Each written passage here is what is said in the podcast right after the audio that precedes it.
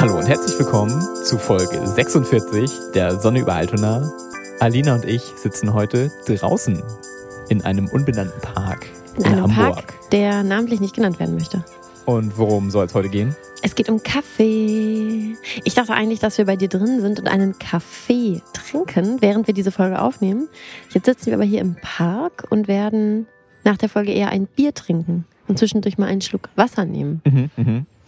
Es soll nicht um gewöhnlichen Kaffee gehen, sondern es soll um Specialty Coffee gehen. Dieses Konzept hat mir Tim näher gebracht. Tim ist schon länger in diesem, ja, vielleicht kennt ihr das auch unter dem abwertenden Namen Hipster-Kaffeetum drin. Und fand das am Anfang auch erstmal nur so interessant oder auch so ein bisschen spleenig dass Tim sich so seinen Kaffee ähm, in seinem Zimmer so mit ganz viel Sachen, die ich nicht so kannte, mit so Geräten irgendwie selber gemacht hat und irgendwie anders gemacht hat. Mittlerweile habe ich hier in Hamburg in einigen Läden, also nicht nur bei Tim, sondern auch in einigen Läden, die diesen besonderen Art von, von Kaffee, also was den Ursprung und auch die Zubereitung angeht, getrunken und bin mittlerweile tatsächlich richtig Fan davon und trinke ihn total gerne.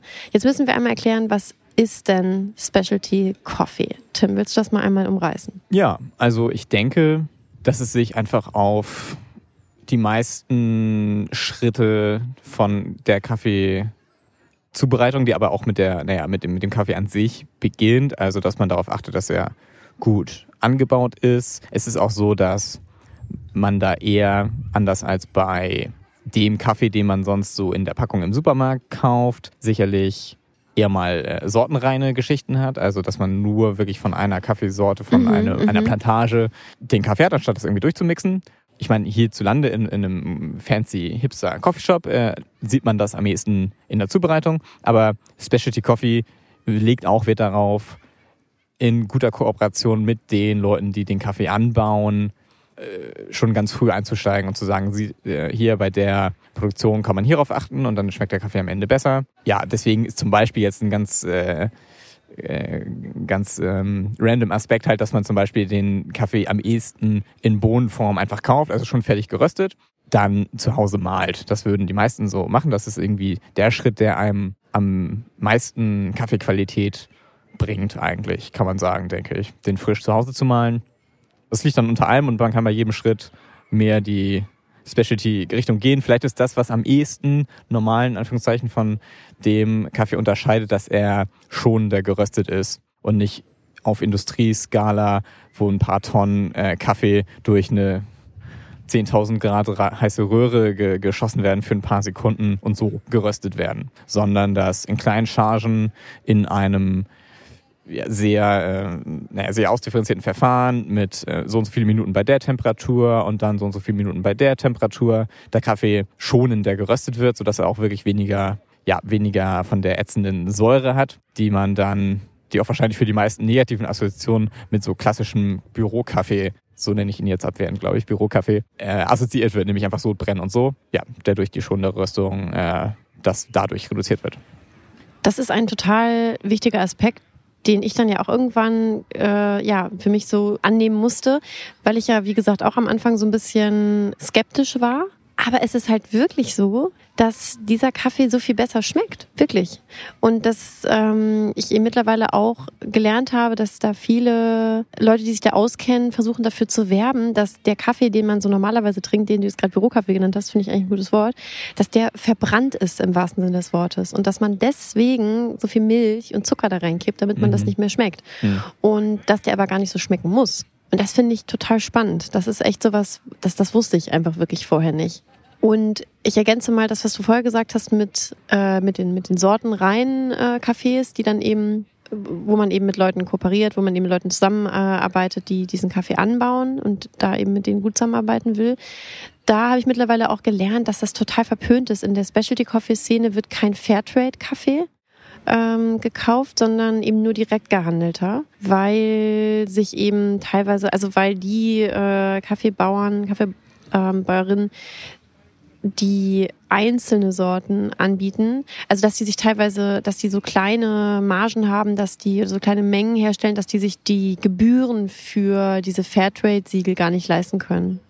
Genau, also dass das Fairtrade-Siegel da wahrscheinlich ein bisschen über den über das Ziel hinausschießt, weil die, genau, das dann nicht möglich ist. Und das ist das Lustige, das ist tatsächlich eine verhältnismäßig häufige Frage, wenn bei mir Leute das mit dem Kaffee sehen, dann fragen Ja. sie auch, ist das auch alles Fairtrade? Ja. Und die einzige richtige Antwort ist eigentlich, nee, es ist besser, weil es, genau, wie gesagt, weil dieses Siegel, die Zertifizierung nicht, nicht da ist. Und, aber es ist ja also, Fairtrade ist ja auch Direkthandel, das wollen die auch sicherstellen. Deswegen, also es ist so ein überlappendes Mhm, ja, Ding. dann habe ne? ich das gerade nicht richtig gesagt. Genau, ja. aber es ist halt auch äh, das, genau. Und also, da kann man jetzt natürlich nicht für jeden sprechen, aber zum Beispiel einer, der für den nördlichen Raum für viele Röster auch tatsächlich einen Kaffee einkauft, der also, der ist regelmäßig vor Ort bei den Bauern und ja, er guckt da, sich da die Projekte Mhm. selber an. So. Also es ist wirklich, keine Ahnung, äh, e- etliche Schritte weiter als irgend so ein Siegel, das, äh, naja, für den großen Markt vermag zu ähm, sicherzustellen.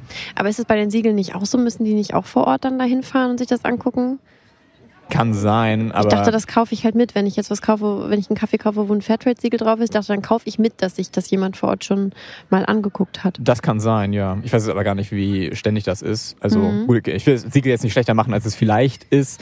Ähm, ich würde sagen, die Chancen stehen aber gut, die Chancen stehen gut, dass es nicht so engmaschig überprüft wird wie bei den Röstern, die man, denen man vertraut. bei den Röstern des Vertrauens. Okay. Genau, ja. ja. Ja. Da, du hast vorhin gesagt, verbrannt, genau, das kann der Kaffee, der Bürokaffee kann sicherlich beim Rösten schon verbrannt sein, absolut. Was das andere ist, dass die durchschnittliche Kaffeemaschine Ja. Kaffee halt auch verbrennt. Mhm, mhm, weil mhm, das Wasser mhm. mehr oder weniger kochend da rausgeballert wird und dann halt das nicht zu variieren ist. Das ist eigentlich der größte Unterschied, Ja. weil was die Leute überrascht ist ja, dass der Hipster-Kaffee, Mhm. der wird aufgegossen, so wie Oma das gemacht hat. Es ist ein Filterkaffee. Genau. Ja, Es- ganz genau. In den Filter gemahlen und dann wird das aufgegossen. So. Und was unterscheidet denn Omas Kaffee von dem Hipster-Kaffee? Wenn Oma einen temperaturregulierten Wasserkocher hatte, dann nix. Ne? Das ist so das Ja. Ding. Äh, Und das ist dann auch wiederum, also die, wenn man das per Hand aufgießt, dann macht man so einen Kreis und versucht die ganze, das Kaffeemehl gleichmäßig zu benetzen, damit Ja. die Extraktion gleichmäßig ist. Das ist so das, Mhm. das mhm. ist so das Mantra, gleichmäßige Extraktion.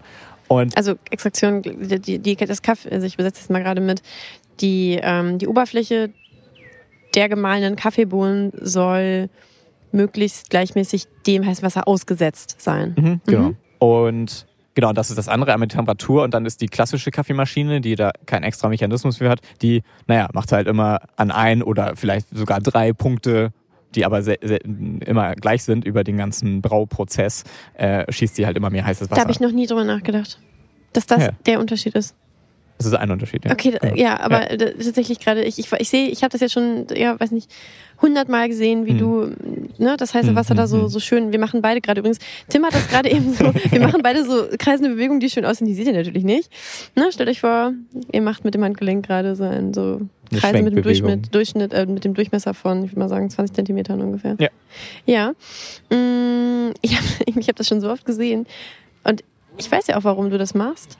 Ich habe noch nie drüber nachgedacht, dass bei einer normalen Filterkaffeemaschine das einfach immer so in die Mitte rein und der Rest muss dann irgendwie gucken, wie er klarkommt von dem Pulver. Ja, genau. Stimmt. Deswegen sieht dann auch der, ja, das, die, der fertig gebrühte Kaffeemehlsatz in der Tüte halt so aus, wie er aussieht, nämlich wie ein, also da, da ist halt dieses, wird die Konusform von dem Filter halt nachempfunden von dem Kaffee, ne, drin und in der Mitte ist er halt ganz Mm, niedrig und am Ende, mm, naja, mm. außen ist der Kaffee auch nass, aber wie viel ist davon extrahiert worden, das ist mal die Frage. Ja. Das ist im Prinzip genauso wie bei, wenn man Kaffee mag und bei Espresso so richtig reingeht, das ist auch dann sehr technisch und man redet über die Parameter, über den Druck und die Temperatur und wie viel Kaffee. Das ist beim Filterkaffee dann halt genauso. Man redet darüber, was ist mein Verhältnis von Wasser zu Kaffee und was ist die Temperatur vor allem. Und dann ist da noch diese verbindende handwerkliche äh, Tätigkeit, nämlich das, wie geht sich das auf, wie gut geht sich das wirklich auf. Ne?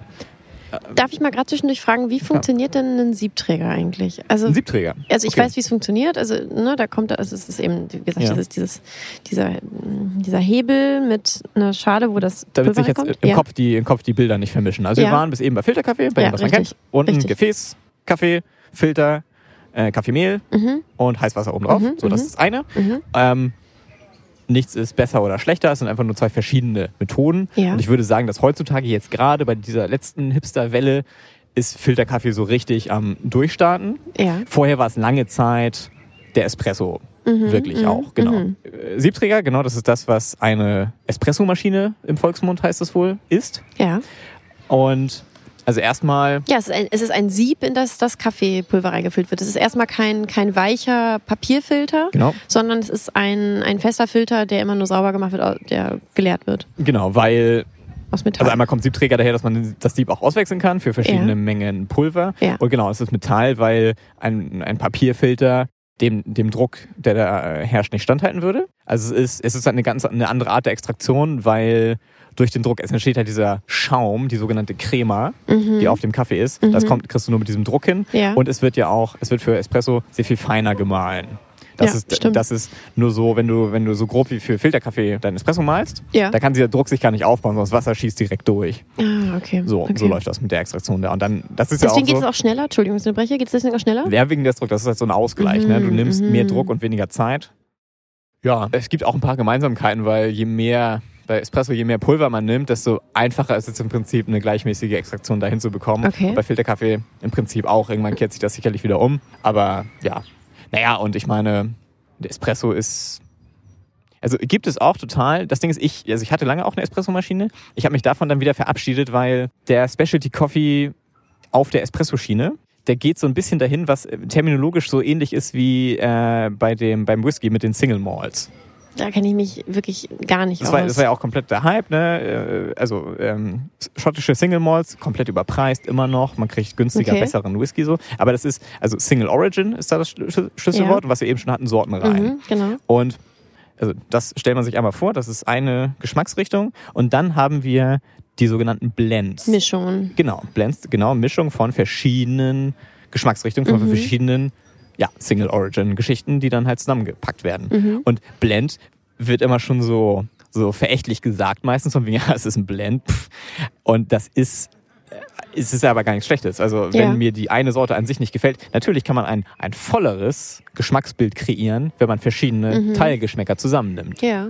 ja. So zum Beispiel Johnny Walker, Green Red Label, was auch immer es da gibt. Ne, das sind so die, Mhm. also bei, bei Whisky ganz, ganz verrufene Geschichten. Aber man kann sagen, wenn man, also ich sage, wenn man kein Whisky-Profi ist, Ja. ist das für ein besseres Geschmackserlebnis, weil es eine, das ist eine Explosion, eine komplexe Geschichte, wo du sagst, mm, wow, das da ist ja passiert viel. interessant, genau. Entgegen dem, der schon 300 Whisky-Sorten kennt, in- und auswendig, der einen neuen Ja. Single Origin schmeckt, sagt, mm, ah, da Ah, ja, hinten ja. rechts in der Ecke, mm, diese Säure, mm, toll. Und ganz ähnlich ist es auch bei Espresso. Aber das Ding ist, ähm, wenn man äh, zu Starbucks geht, kriegt man den Kaffee, der eher so tot geröstet ist, also sehr dunkel geröstet ist und dadurch wie Asche schmeckt. Und Genau. deswegen muss man auch so viel Milch darauf geben. Oder Sirup. Ist jetzt sehr einfach, wem das schmeckt, tipptopp, more power to you, aber das ist so das Prinzip. Je hipster, desto heller wird geröstet. Ja. Und je heller man röstet, desto mehr Säure bleibt übrig. Man kann die Säure wegbrennen, aber die Säure ist mehr drin, Ja. wenn die Röstung heller ist. So, und weil das halt bei den Hipster-Espresso-Sorten sehr verbreitet war, Ja. habe ich davon mich einfach irgendwann abgekehrt. Weil weil sie ich, zu sauer weil ich war. dachte, genau, so, ich, Okay, ich stehe nicht auf die, die Säure, also wow, Ja. weil, Ja. dass ich dann diesen Kaffee habe, der so da irgendwo ja, da, da voll, voll sich ausfahren lässt bei der, bei diesem Säuregehalt, dass ich den dann so heiß zubereite, dass die Säure halt wieder weg ist, das bringt ja niemandem was. Mhm. Ich war dann dazu übergegangen, halt so ein Standard, was man auch beim Italiener um die Ecke kriegen würde, so eine, so eine sehr solide Sorte, die sehr immer total gleich schmeckt, sehr dunkel, sehr vollmundig, aber halt auch Ja. überhaupt nicht variiert, was mir dann auch wieder irgendwann doch Dann zu langweilig gewesen ja. wäre. Mhm. Ja. Genau. Dazu haben und dann habe ich irgendwann gesagt, ach, weißt du was, dafür ist es mir viel zu, ja, äh, viel zu viel Aufwand, diese Espressomaschine zu unterhalten, weil Mhm. man braucht halt dann, naja, pro Sorte eigentlich meistens eine Mühle und dann halt noch die Maschine so, an sich, die groß Sorte eine Mühle, ist. damit sich das nicht vermischt oder was? genau, ja. Aber ist Weil- das nicht übertrieben? Nee, also man kann auch natürlich, man kann auch einzelne Fuhren so durch, ähm, durchmalen. Das Ding Mhm. ist, weil man bei, bei Filterkaffee, wenn ich eine, eine Ladung in Anführungszeichen Filterkaffee mache, dann sind das mindestens 12 Gramm, aber eher so auch so 20 Gramm Für, einen, für meine für 400 eine Kanne, Kaffee. für einen, Genau, für zwei Tassen Kaffee. genau, genau. Aber Mhm. wenn ich einen ähm, Espresso mache, da 7 Gramm sind ein kleiner Espresso. Und wenn ich 7 Gramm in meine Mühle reinfülle, kriege ich 5 Gramm raus, weil irgendwas in der Mühle immer kleben bleibt. Deswegen ist das bei Mhm. Espresso umso nerviger, Okay, okay. einzeln zu Mhm, malen. mhm. So. Ja. Und das ist, naja, bei Filterkaffee schon noch darstellbar. Genau, deswegen bin ich einfach zu, zum, komplett zum Filterkaffee gewechselt. Und weil da dann der Materialaufwand eine Mühle ist, plus wie viele verschiedene Filtermethoden man haben will. Ich muss mal eine blöde Frage stellen. Ist das so, dass man so Milchmischgetränke, die ich ja auch immer noch sehr, sehr gerne mag, Mhm. ähm, ist das so, dass man die nur mit Espresso macht? In der Regel schon, ja. Warum? Also was man so hat. Ja, Naja, das war wa- nämlich mein Eindruck, aber man warum braucht, eigentlich? Man braucht ja, nein, man braucht ein Gegengewicht zu der Masse Milch. Und die hast du bei Espresso, der konzentriert Ach ist, so. im Vergleich zu Filterkaffee schon eher. Ja, ja. Ne? ja also dass du überhaupt durch die ganze Milch Latte. Macchiato, Flat. White, Cappuccino, ist das Mhm. alles so. Mhm. Wobei so ein, also ein, ich weiß nicht, ob es offizielle Vorgaben gibt, aber also ein richtiger Cappuccino, also als ich noch Milch trinken konnte, war das super. Also weil ein richtig guter Cappuccino, da ist das Verhältnis gar nicht, da ist gar nicht so viel Milch, da ist halt dann auch Mhm, viel Schaum. viel Schaum, mhm. Und das eröffnet wirklich diesem Espresso noch eine andere Geschmacksdimension durch so eine süßliche, wärmere Mhm. Milch dazu. Das ist was anderes als wenn noch mehr Milch dazu kommt, muss irgendwann einfach ein verdünnter irgendwie ja, Kaffee ja. ist. Ne? Irgendwann hast du Milch mit Kaffeegeschmack. Mhm. Genau. Also ich meine, gibt es sicherlich auch. Wo dann die, die Hipster, Craft, Coffee, wie auch immer man es nennen will, Schiene eher hingeht, ist sowas zu machen wie Espresso Tonic oder sowas auch noch. Mhm. Aber durchaus auch Sachen so ein Iced Filterkaffee. Was ganz interessant ist, wo dann nämlich direkt so viel Eis beigegeben wird, was dann aber auch in, dem, in, den, in die Wasserratio mit eingerechnet wird, Okay. ähm, dass man halt eine kalte Extraktion hat, was ganz anders schmeckt. Weil eigentlich läuft die Extraktion ja über die Temperatur vor allem. Genau. Genau, aber das halt bei kaltem Wasser zu machen, ist schmeckt einfach anders dann. Cold Brew nennt sich das, ne?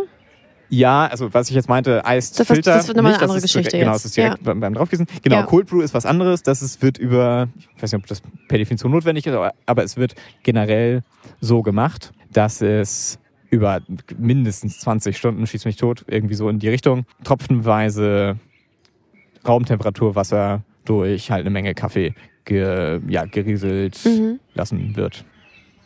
Okay. Und das schmeckt dann, ist, ist sehr koffeinstark, schmeckt aber, hat eine Milder, andere? Geschmacksstruktur. Hm? Ist aber milder. Schmeckt milder, oder? Ja, ja, schon kann man so sagen, ja. Hm. Wie kommt es, dass da so viel mehr Koffein drin ist, als jetzt bei der heißen Extraktion? Da bin ich jetzt überfragt, keine Ahnung. Okay, gut. Gucken wir nochmal. Was hältst du von French Press? French Press ist eine sehr schöne Möglichkeit.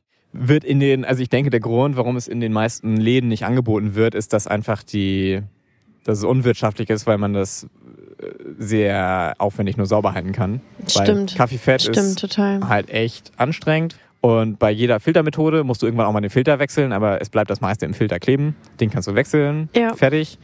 Aeropress geht auch. Was ist ein Aeropress? Aeropress ist so ein Plastikkolben im Prinzip, Ja. wo aber auch ein Papierfilter eingesetzt wird. Ich kenne nur eine Kette in, in Dublin, die das im Geschäft wirklich viel benutzt, also nicht nur auf Wunsch oder so. Das Ding ist, dass man da halt äh, maximal 240 Milliliter rauskriegt. Deswegen, aber das ist genug für einen Coffeeshop.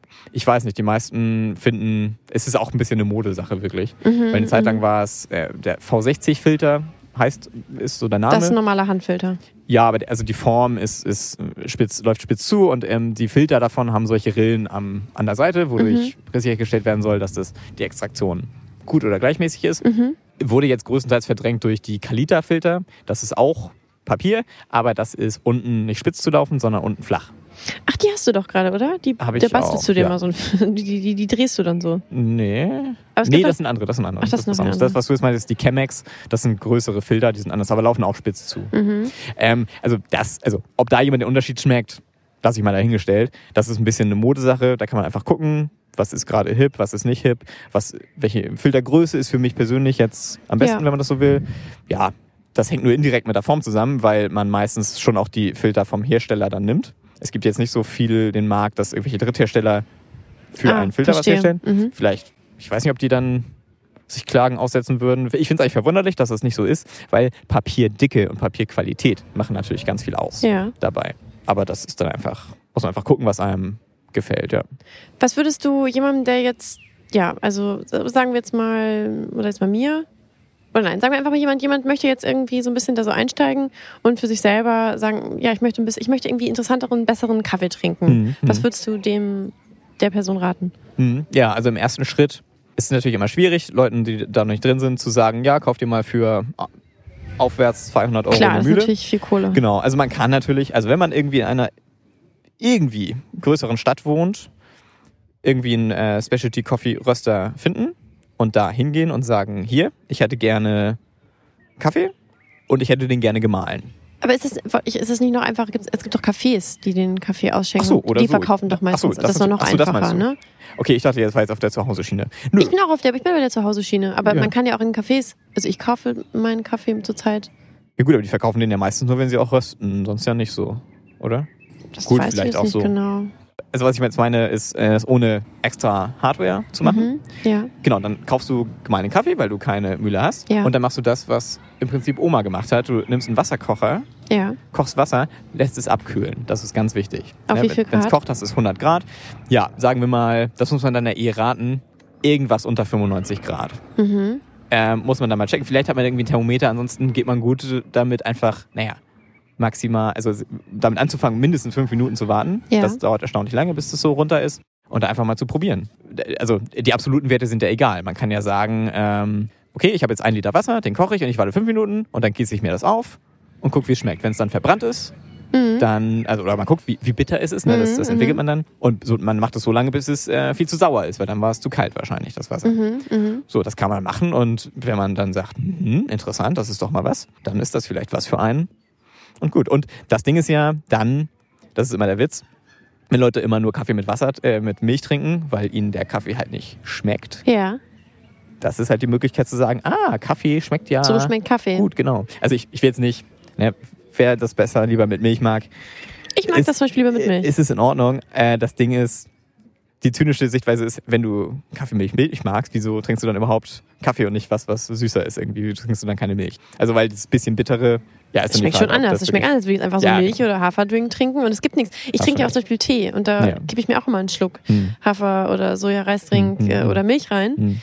Aber es gibt jetzt einfach auch so für so, wenn man unterwegs ist, es ist nicht so, als gäbe es, ich trinke zum Beispiel manchmal auch Kakao, aber es gibt, wenn man unterwegs ist, nicht unbedingt so viele Angebote an Heißgetränken. Jetzt Mhm. Kaffee ist schon das verbreitetste Heißgetränk. Hm, hm, Deswegen würde ich sagen, trinken Leute das. Ja, okay. Ja, guter Punkt. Ja. Naja, so kann man vielleicht entdecken, ob einem Kaffee auch so schmeckt. Weil der ist dann halt sehr, also es geht dann bei so richtig gutem Kaffee schon echt Richtung Tee, auf jeden Fall. Die Wie es geht Richtung Tee. Geschmacklich. Es, ist, es schmeckt dann eher so, was Leute eher so mit Tee assoziieren. Es schmeckt Äh, leicht, es schmeckt Stimmt, das- leicht säurig, es das- schmeckt aber auch mal nach Blaubeere. Irgendwie sowas. Das habe ich noch nie bei dem Tee gedacht, dass die Blaubeere schmeckt. Aber tatsächlich ja, ähm, also ich trinke ja wirklich sehr, sehr gerne schwarzen Tee. Und deswegen glaube ich, konnte ich mich dem irgendwann auch so ein bisschen öffnen, weil ich ja auch mal die bin. Ich würde zum Beispiel in einem, ich kaufe, ich würde in, in den meisten Cafés keinen Tee bestellen, Hm. weil ähm, das Wasser mir nicht, also Wasser nicht heiß genug ist, was aus diesen, aus diesen, was ist? Ach scheiße, jetzt kommt mir voll das fette Flugzeug, voll laut. Hast du deswegen geguckt? Nee. Okay. Genau, ähm, in den meisten Cafés ist das Das Hafengeburtstagsflugzeug ist direkt über uns. Boah, das ist ja richtig tief, ey. Was macht das denn? naja.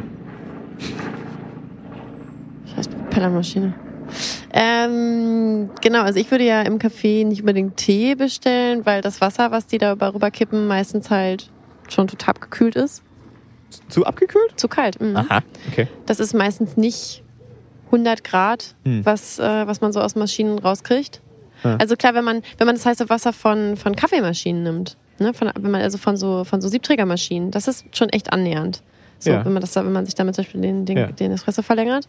Aber es gibt ja auch so Drückmaschinen und da kommt, weiß ich nicht, 80 Aha. Grad heiß Wasser raus und das kann man gut für grünen Tee nehmen, aber nicht für schwarzen. Aha, okay. Ja, Und ich bin da zum Beispiel von früher gewohnt, da habe ich mehr Grüntee getrunken, da habe ich nämlich auch mal ein bisschen gewartet, mein Wasser abkühlen lassen. Hm.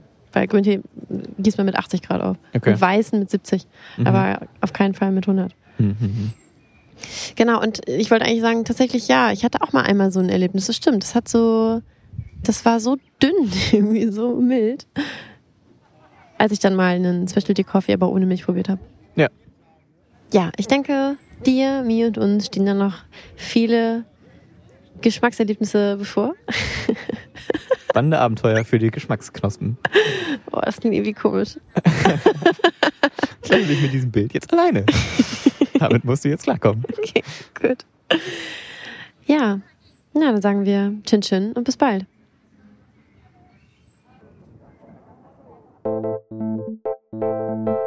Die Sonne über Altona ist eine Produktion von Alina Doth und Tim Schof. Aus Hamburg-Altona, hörbar weltweit. Es redeten Alina und Tim. Alina macht die Musik, Tim, Ton und Schnitt.